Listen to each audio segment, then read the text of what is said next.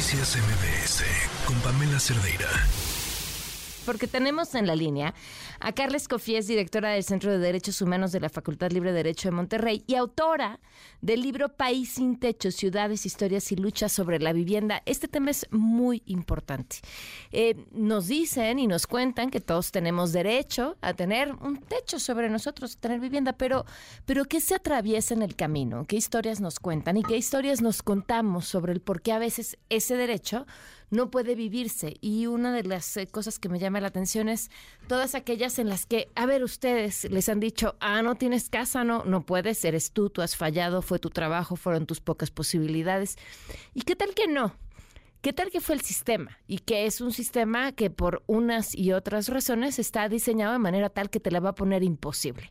Y que es más probable que tengas tres, cuatro, cinco techos si tienes más recursos y mayores posibilidades, a que si no, entonces este derecho no lo puedas tener ni gozar. Eh, ¿Cómo estás? Gracias por acompañarnos, Carla. Hola, Pamela, muy buenas tardes.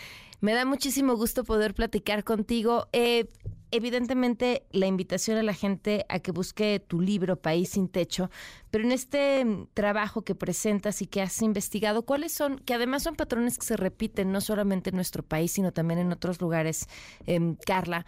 ¿qué, has encontrado que son las principales trabas que mm, hacen que la gente escape de algo que tendría que ser un derecho de todos? Bueno, en general son varias cosas, pero yo las resumiría en dos que creo que son como fundamentales. Por un lado, que en México hemos entendido históricamente que el derecho a la vivienda es solo el derecho a comprar una casa, cuando es un derecho mucho más amplio que implica el derecho a tener opciones de lugares para habitar en cualquier modalidad, ¿no? O sea, la persona que renta un lugar para vivir está ejerciendo su derecho a la vivienda en ese lugar, no es propietaria del lugar, tiene que pagar la renta todos los meses, pero está ejerciendo su derecho allá y eso sí le incluye los derechos como por ejemplo contar con un contrato por escrito, entre otras cosas. Eh, los refugios temporales para mujeres víctimas también son parte del derecho a la vivienda, entre otros. Entonces, de entrada, que hemos tenido una visión muy limitada y dos, que en México no hemos tenido realmente una política de vivienda, sino más bien tenemos una política inmobiliaria. Es decir, como que el Estado se ha centrado en darnos en buscar darnos créditos accesibles a través de Infonavit, Fobiste, lo, lo cual está bien, o sea, no, no es que esté mal, pero es incompleto, ¿no? Cuando vemos en otros países de distintos continentes, con distintos tipos de gobierno, con distinta capacidad económica, veo, vemos que tienen muchas más opciones en su política de vivienda que la que tenemos en México. Entonces, hay una falla estructural que viene de origen, que tiene que ver con la visión, con cómo entendemos y asumimos este derecho y que pues eso repercute en, ya en, la forma en la cual las personas intentan acceder a ese derecho.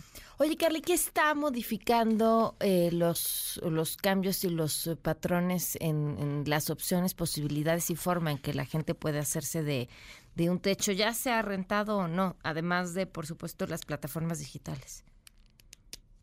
Bueno, han habido como en los últimos años, pues factores que han sido determinantes. No es que sean el origen del problema, ni, ni, que sea como el problema principal, pero sí es un hecho que sobre todo a partir de la pandemia se generaron cambios muy importantes en la industria inmobiliaria, en las dinámicas de, compra-venta, en los precios de los materiales y también fenómenos de movilidad como es este tema de los nómadas digitales que pues tienen una repercusión en varias ciudades, pero sobre todo en ciudades mexicanas, donde por un lado no solo estas plataformas no están reguladas, sino que además el régimen de arrendamiento es muy deficiente para ambas partes, o sea, tanto para el casero como para el inquilino, pero principalmente para el inquilino donde tenemos un contexto de que el 58% de los arrendamientos no tienen un contrato por escrito, ah, es decir, ninguna de las dos Exacto, o sea, ninguna de las dos partes pueden demostrar la relación.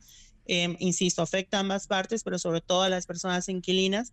Y en México no tenemos cosas que ni siquiera son de esas cosas que nos faltan y que ni siquiera nos damos cuenta que nos faltan.